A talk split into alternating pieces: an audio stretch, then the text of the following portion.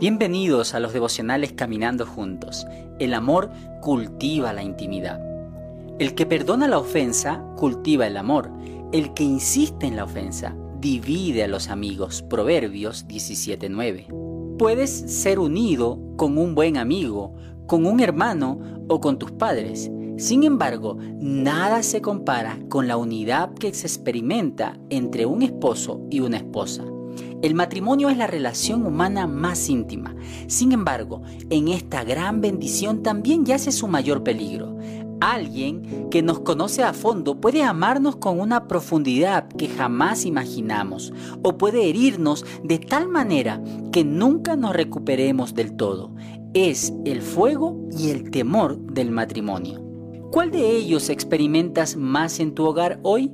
¿Los secretos que tu cónyuge conoce sobre ti son motivo de vergüenza o motivos para unirlos más? Si tu cónyuge fuera a responder esta misma pregunta, ¿diría que lo hace sentir seguro o asustado? Si el hogar no es considerado como un lugar seguro, los dos se verán tentados a buscar esa seguridad en otra parte. Quizás te vuelques a otra persona e inicies una relación que coquetee con el adulterio o en última instancia lo cometas. Tal vez busques consuelo en el trabajo o en pasatiempos fuera de casa, en algo que tal vez te mantenga rodeado de personas que te respeten y te acepten.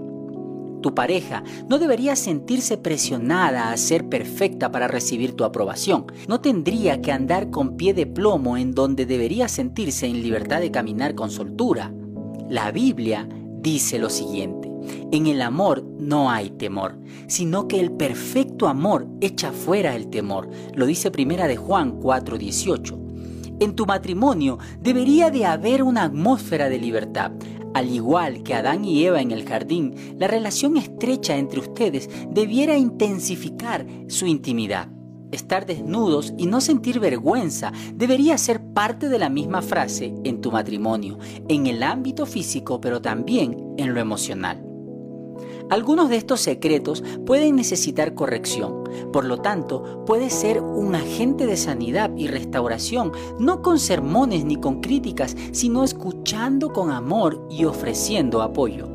Algunos de estos secretos solo necesitan ser aceptados, son parte del carácter y la historia de esta persona y aunque quizás no sea agradable, siempre habrá que tratar estas cuestiones con tacto y con dulzura.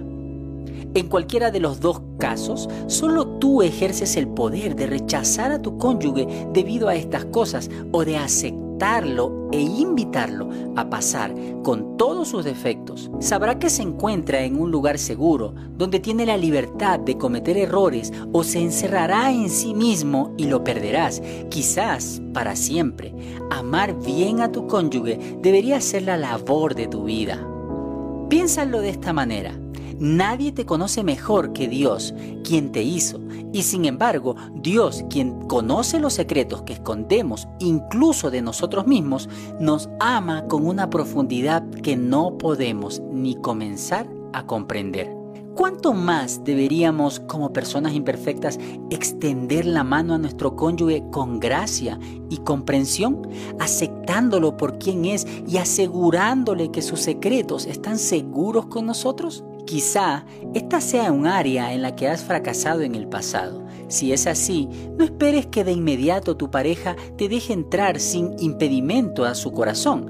Debes comenzar a reconstruir la confianza.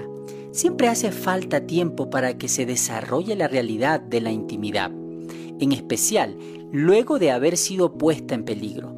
Hoy mismo puedes tomar el compromiso de restablecerla esto es así para cualquiera que esté dispuesto a aceptar este desafío. El día de hoy te invito a reflexionar. ¿Has hecho de tu hogar un lugar seguro? Decide proteger los secretos de tu cónyuge, a menos que sean peligrosos para él o para ti, y ora por él. Habla con tu cónyuge y decide mostrar amor a pesar de estas cuestiones. No crees una atmósfera de juicio y de crítica. Escúchalo de verdad cuando te cuente pensamientos y luchas personales. Haz que se sienta seguro. Oremos. Dios, a partir de hoy, Decido proteger la intimidad de mi cónyuge. Ayúdame a guardar esa información bajo el manto protector del amor. Te lo ruego en el nombre de Jesús. Amén.